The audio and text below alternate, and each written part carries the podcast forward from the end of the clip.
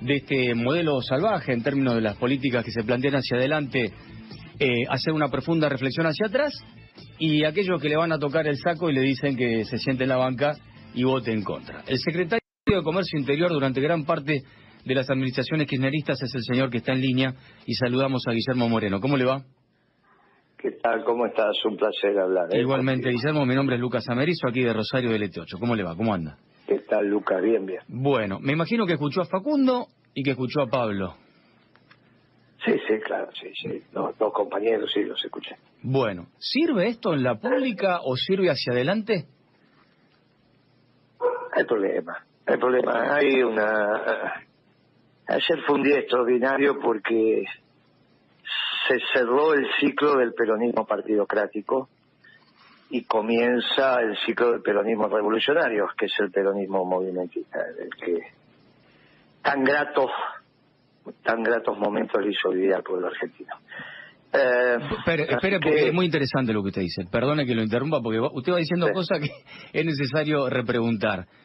Eh, en el marco del cierre de ese proceso y ese ciclo, que supuestamente, para muchos yo creo que sí, tuvo cosas buenas y cosas muy malas. En el cierre de ese ciclo histórico, para marcar un mojón y empezar con el movimentismo hacia adelante, ¿a quién dejamos en la historia? Obviamente ya quedó en la historia porque hay que rescatarla, pero hay que volver a traerla. La década ganada y dejamos en la historia el ciclo del último gobierno. Si vos querés, los dos últimos años del gobierno de Cristina, 14 y 15, y los cuatro años de Alberto y Cristina. Me parece que ahí esa transformación que se quiso hacer del peronismo, de un pensamiento clásico en un pensamiento posmoderno, en términos organizacionales pasar del movimiento al partido como si fuéramos radicales, bueno, concluyó en hacer con este desastre que nos dejó el gobierno anterior. Esto está como claro. Tratar de reemplazar a Perón por, por la CLO, bueno, ahí tiene las consecuencias. Sí, perdón, hay una frase que se me viene a la mente, que a lo mejor no sé si es la más apropiada, pero usted lo sabe mejor que yo. O con la cabeza de los dirigentes o con los dirigentes a la cabeza. Sí, eso tenía más que ver con un espacio negociador en la época de Onganía, ¿no? Pues imagínate que hoy Onganía sería un muchacho de izquierda. Entonces, bueno, Vos imaginate que fue el que, el que organizó las obras sociales, sindicales, es Onganía. Sí, sí, sí, es cierto. Bueno, ahí entonces Perón hace dos frases. Una es el ataque clave, porque se da cuenta que la cosa viene. Eh, y la segunda, que Onganía tenía un modelo de desarrollo industrialista en la cabeza. Era una dictadura, pero nada que ver con lo que vino después. Bueno, entonces Perón dice, che, vamos, vamos a ver qué pasa. Después dijo, hay muchachos que dicen que trabajan para mí, pero trabajan para ellos y después hizo esa frase, ¿está bien? Bueno, ahora, en este caso lo que nos aconteció es que conceptualmente cambiaron. Cuando yo te digo cambiaron a Perón por la clono, es un tema menor. Cuando yo te digo cambiaron una doctrina clásica por la autopercepción de lo posmoderno, no es un tema menor. No, no, claro. Ahora cuando cuando el chico, cuando el chico gobernador de la provincia de Buenos Aires dice que escribí nuevas canciones, que sepamos todo, bueno, no, no tiene nada que ver con el peronismo. Las nueve, mirá cómo escribieron nuevas canciones. Ayer que él no estuvo en el palco, se cantó la marcha. Claro, me imagino que yo estoy decodificando y, usted es muy hábil para declarar y muy interesante, pero el chico de la provincia de Buenos Aires será ese Kichilov, ¿no? Lógico. Sí, sí. sí, no estuvo en el palco, por más que hizo toda la puesta en escena, que llegó, que los medios lo tomaron, no, en el palco no estuvo. Entonces, ¿qué se cantó? La vieja marcha, que es la que dice la verdad. Está bien, tampoco estuvo Cristina ni Alberto, Guillermo, no, estuvo, ¿Eh? no estuvo ni Cristina ni estuvo Alberto tampoco. No, claro, pero ellos no fueron, como no fui yo. Porque no había que ir. los dirigentes políticos no tenían que ir. Ese era el momento del movimiento obrero. Y avisaron aparte, ¿eh? Avisaron. A mí me preguntaron el domingo en un programa de televisión si iba y dijo, de, acuerdo a lo que diga el movimiento obrero, si quieren que vaya voy a ir y si no, no vamos a ir. Yo creo que la política no tiene que ir. Bueno, después sacó un comunicado del movimiento obrero diciendo es el momento de los trabajadores. Por eso reorganizamos el movimiento peronista en día extraordinario, el 24 del 1 al 24. Encima, mira qué día, para que no te lo olvides más. Impresionante. Una cosita que me parece por demás de trascendente. Seguramente habrá habido más de un votante a mi ley totalmente fastidiado con la decepción de lo que en su momento algunos dicen, bueno, pero él avisó. No, no. pero en lo que metió en el decreto y en la ley ómnibus hay mucho más de lo que dijo, y muchas de esas personas fueron ayer a las plazas y marcharon, otras quizá que no. Otros piden, como dice Moyano, habrá que ver qué responsabilidad institucional habrá tenido en esos años, eh, que en realidad se requiere, como usted dice, un movimentismo y una profunda revisión.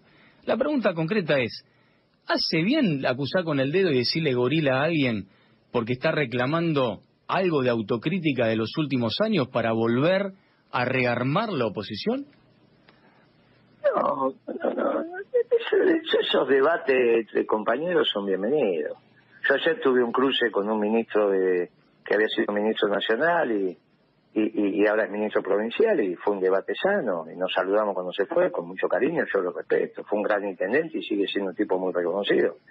Ahora no me puede decir que Kisilov es la referencia de los gobernadores, porque yo hablo con los gobernadores y nadie me habla de Kisilov.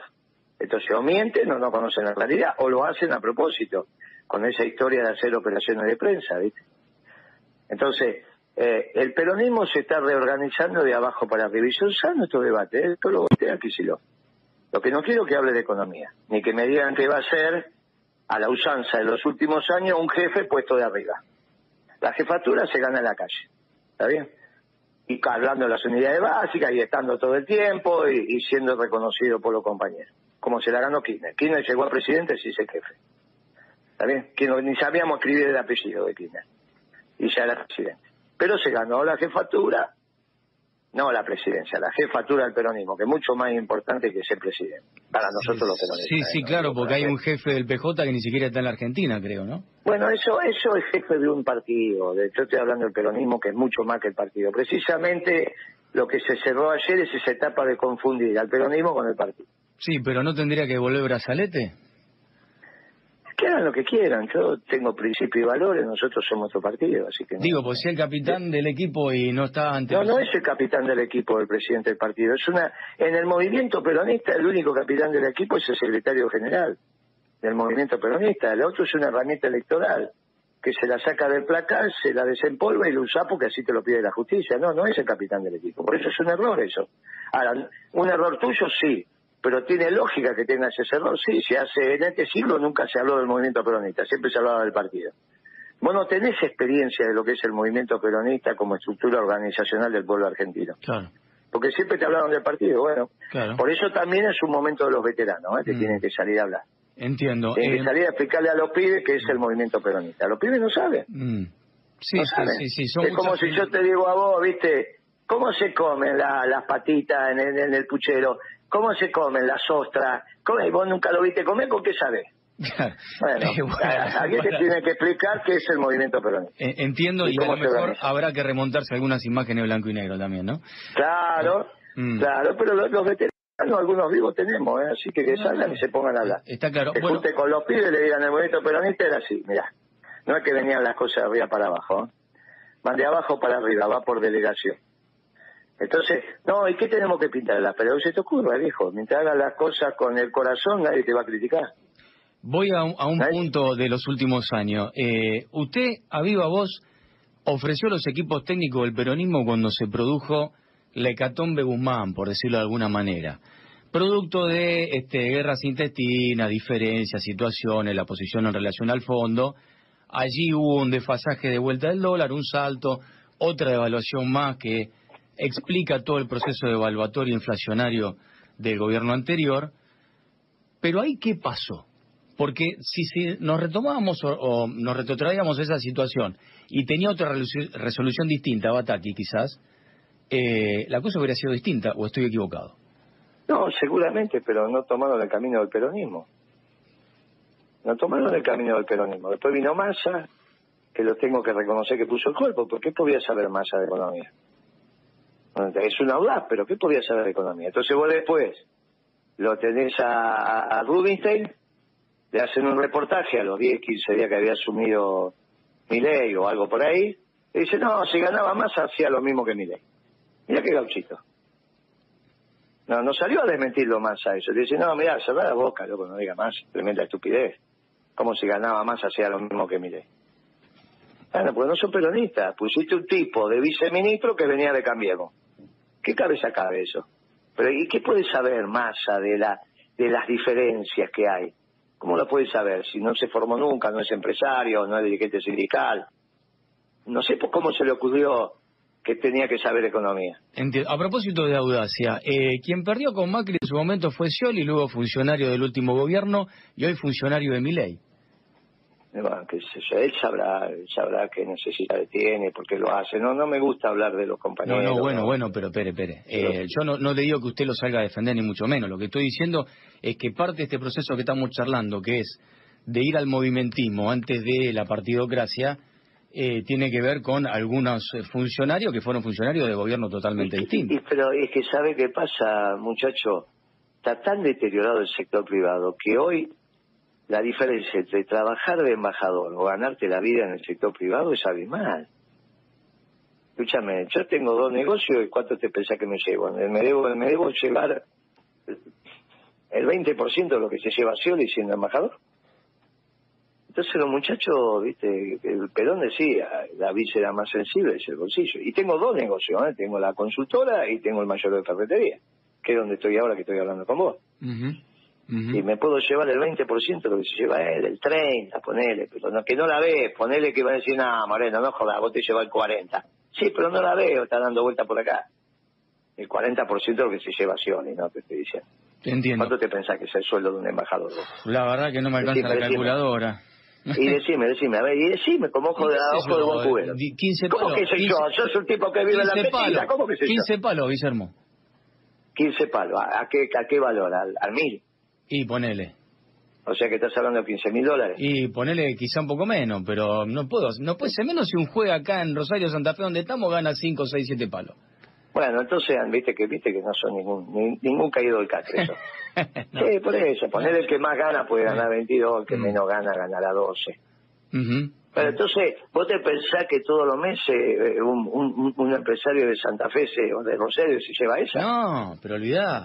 y bueno, entonces decís, mira, muchacho, me llevo 15 por mes o más. Eh, tengo casa, comida, esto, aquello, demás, y encima cuánto laburo. ¿Viste? Hago un informe por día, me veo con este, me veo con aquel, recibo una delegación. Y, vos tenés que estar todo el día 12 horas. Entiendo. Y te lleva el 40%, y te lleva el 30, el 40, sí que te lo lleva.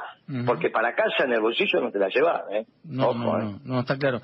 Me interesa esto que, que planteas del movimentismo y además de las imágenes blanco y negro y de entender lo que fue el movimiento en aquellos eh, momentos históricos de la Argentina, donde está en juego también la democracia, digámoslo, ¿no? Y después podremos llegar a pensar si ahora está en juego o no, pero no importa, digo, voy a otra cosa. Eh, a Cristina la sostuvieron durante mucho tiempo, y se lo ganó en su momento, las nuevas generaciones bajo la idea del trabajamiento generacional, ¿no? Los pibes que se volvieron a entusiasmar con la política. Y no fue hace tanto tiempo. ¿Y qué pasó entonces? Y demasiado la y poco Perón. Yo conté varias veces esta anécdota, pero te la vuelvo a contar. Un día entro en Olivo y este me lo encuentro en la jefatura de gabinete, ¿no? Las, oficinas del presidente, digamos, no la residencia. Es Olivo, pero bueno, Olivo es muy grande, entonces tiene la, quinta presidencial, que es donde vive, la residencia, y después tiene la jefatura de gabinete, que no sé por qué si ya tiene ese nombre, pero tiene ese nombre, que es donde van los funcionarios a conversar con el presidente cuando no quiere tomar el helicóptero o lo que fuera, decide trabajar en la quinta y van todos para allá. Me entro una vez y lo veo al gallego Álvarez, el fundador de Guardia de Hierro, ¿no? Sentado ahí tomando un café en la recepción uh, gallego, uh, qué serio, no, nos conocíamos, pero sí, te conozco, la pluma, hablamos, ¿qué hace acá? Y ahora tengo una charla con el flaco, me dice. Digo, ¿qué pasa? ¿Qué, qué va a hacer? Me dice, no, ahí dice que armó una agrupación de unos pibes, pero que hay que formarlo. Y me pidió a mí que los meta en el peronismo, que los forme doctrinariamente. Los pibes era la cámpora, lo que después fue la cámpora. Y el gallego hubiese sido su mentor doctrinario. Vos imaginate que no tendría nada que ver con estos pibes, ¿no? Si lo hubiese formado el gallego. Por más que tenemos diferencia y todo lo demás, otro gallo estaría cantando. Bueno, eso pasó. Después se murió Kirchner, eso quedó trunco, y terminaste al final leyendo la clo y autopercibiéndote y toda esa pavada. Sí, pero aquellos pibes de la cámpara hoy son muchachos, no quiero utilizar un término rústico antirradial, pero que ya se pisan, ¿no? Son grandotes, ¿no? Ya son bueno, está bien, pero eso es la estructura que se armó y no tuvieron forma, la formación suficiente. Igual no son culpables ellos. Si tu hijo no sabe comer contenido de cuchillo, la culpa es tuya, no va a ser del pibe, ¿no? Sí, una cosa es mirar para acá, y lo otro es leer los libros de historia, ¿no? Este... No, y leer lo que tenés que leer. Y leer lo que tenés que leer. ¿Está bien? ¿Cómo no vamos a respetar los derechos de la minoría? Pensar que el peronismo es un gobierno de, que se va a preocupar por la minoría y no por la mayoría es una transformación que es muy extraña, ¿no? Mm. Mm. tener, ocuparte del derecho de la minoría está perfecto. Tener la heladera vacía, que por lo que vota la gente, bueno, entonces tenés un lío bárbaro. Mm.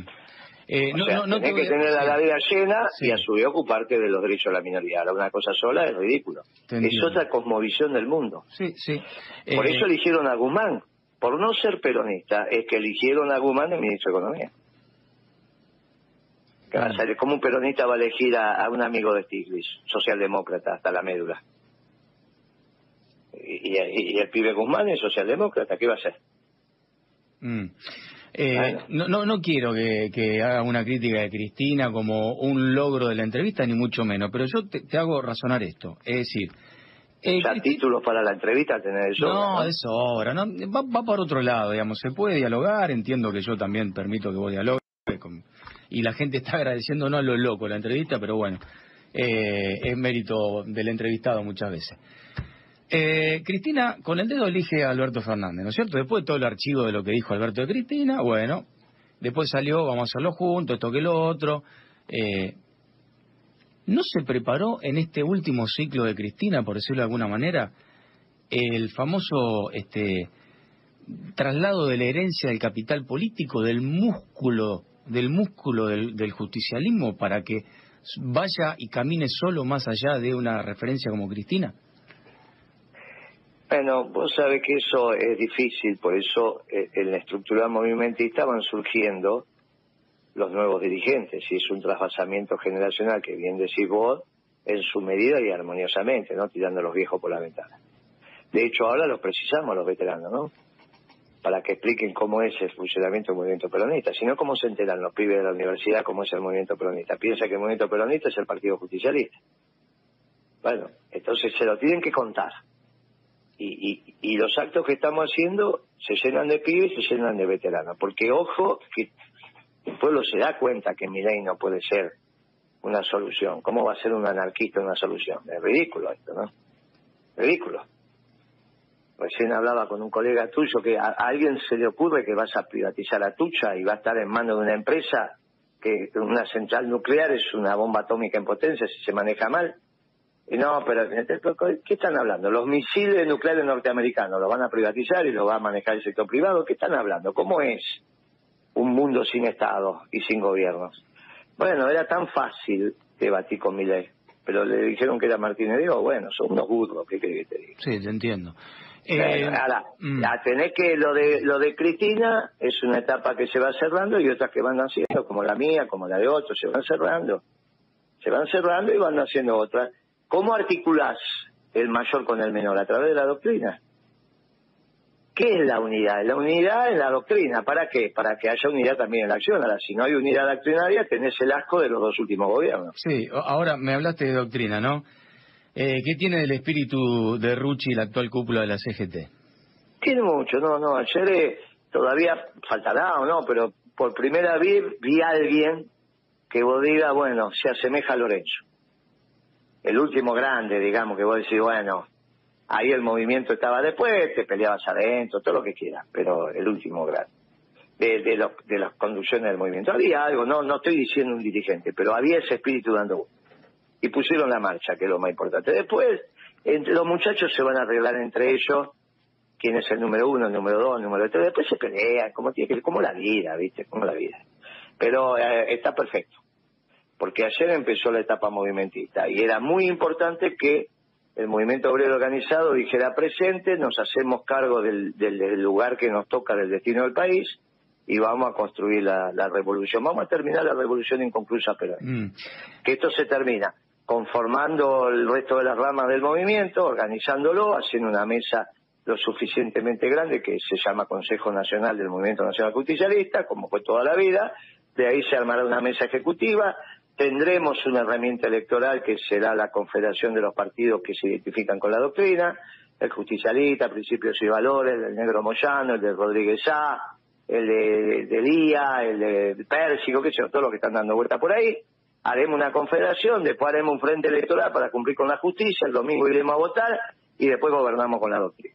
Y organizadamente el pueblo, defendiendo los logros que se consiguen, eh, y para eso tiene la imagen del movimiento peronista, claro, sencillo, en los barrios, en los sindicatos, en las universidades, en los clubes de barrio. Por eso somos movimentistas. Y no partido clásico como fueron los radicales. Esa etapa se terminó ya. Eh, te hago la última, un poco en tono coloquial, pero es muy importante, y agradeciéndote el tiempo de la charla. Eh, a la gente que dice, uy, este Milei pensé que iba contra la casta con la motosierra, yo venía de tener un empleo en blanco, pero me alcanzaba no tanto para morfar, me di cuenta que la paritaria venía a la baja, que se pedía el poder adquisitivo de mi salario en forma atroz, con este 200% que dejó el gobierno anterior en el último año, y termino dándome cuenta que me di un tiro en el pie porque lo voté a mi ley pensando que venía otra etapa, pero el tipo va por la privatización de los recursos naturales, la caja de jubilaciones, el fondo de sustentabilidad y demás cuestiones. Eh, pero no quiere volver para atrás, quiere traducir la decepción de estos 40 días de gobierno en otra cosa distinta. ¿Hay oferta de un futuro político para esa persona? Que la haga. Nosotros, nosotros somos el tradicional movimiento nacional justicialista. Si no le gustó los gobiernos peronistas, bueno, que elija el radical, que elija otro. no es que, no le gustó, Guillermo. Este, perdieron mucho poder adquisitivo en el último tiempo y estaban recontracaliente porque, por ejemplo... Bueno, por eso no fue peronismo, ya lo hablamos. ¿Qué quiere que te diga? Esto, vos no le eché la culpa al peronismo del gobierno de Alberto. No, eso fue socialdemocracia. ¿Quién le pone dos tres tortazos a Bernie cuando van al paro de los colectiveros por la muerte de un colectivero? Que eran marcianos radicales, no, eran peronistas de la provincia de Buenos Aires. No, esos trabajadores eran peronistas. ¿Qué pasa con eso? nunca lo escuché a ver ni quejarse de eso. Ni no, lo que quiero decir es que, ya hay un síntoma ahí. Ya hay un síntoma. Pero sí, sí, yo no te digo que no. el gobierno anterior te dije que fue un asco. No, no, me escuchás defender No, yo digo este movimentismo, en función del doble hartazgo o decepción prematura de muchos y hartazgo... Y le ofrecemos la doctrina peronista, que es nueva, es la más moderna que hay, es lo mejor. Ahora vos querés algo nuevo, qué sé yo, no sé qué llama algo nuevo. Yo no le voy a ofrecer algo nuevo, le voy a ofrecer lo que precisa la patria, que es el movimiento peronista bien doctrinario, organizado con un plan de gobierno. Ahora vamos a decir algo nuevo, no sé qué. Bueno, quizás eso sea lo nuevo, ¿no? Ah, bueno, entonces yo estoy, ah, bueno, ahora nos pusimos de acuerdo. No, no sé. nosotros somos lo nuevo porque somos los únicos que no fracasamos en este siglo. ¿Quiénes son los únicos que no fracasamos en este siglo? Los peronistas. Los demás fracasaron todos. Los progres, ahora. Los radicales, antes con, Cambiemos. El PRO con Cambiemos. Los únicos que no fracasamos somos, ahora mi ley. Y los únicos que no fracasamos somos los peronistas. Ahora, ¿qué culpa tengo yo que se le haya ocurrido pajarito en la cabeza? Y empezaron con la CLO y todas esas pavadas y, de la autopercepción y que había que devaluar. Nadie lo obligó, aquí se lo va a devaluar, ¿no? Solito. Y yo le dije, no devalúes, pibe, que te vas a meter la economía de, de sombrero tengo que reconocer que después el pibe dijo me equivoqué, pero todavía no lo dijo en público.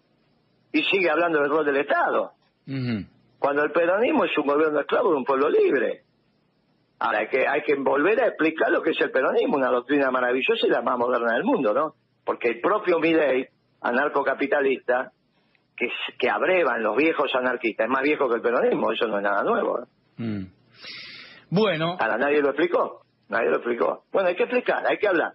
Le agradezco, y, de paso, y de paso hay que trabajar, ganarse la vida. Por eso también lo tenés que entender a Scioli a veces, ¿viste? Eh, ¿Qué es más difícil? ¿Qué es más fácil? ¿Laburar de embajador o estar ahí al frente si de la fuera solo Scioli, ¿no? bueno, bueno, pero hay que entenderlo. Por eso, por eso, ¿viste? Cada uno sabe dónde le aprieta el zapato. Entonces yo no opino. Miro para adelante, bajo la cabeza y le doy. Y organicemos el peronismo. Le agradezco la charla, ¿eh? ¿eh? ha transitado por situaciones muy interesantes, este, hay mucha gente que nos está escribiendo, le agradezco. ¿eh? No, te agradezco a vos. Hasta la próxima, amigo. Muy amable. El secretario en su momento de comercio de Néstor Kirchner, Guillermo Moreno. Tengo de todo. Gente que me putea a mí, que lo putea a Moreno, que me felicita a mí y que lo felicita a Moreno. Tengo de todo. Lo cual me parece que no está mal. 10 y 37, dale.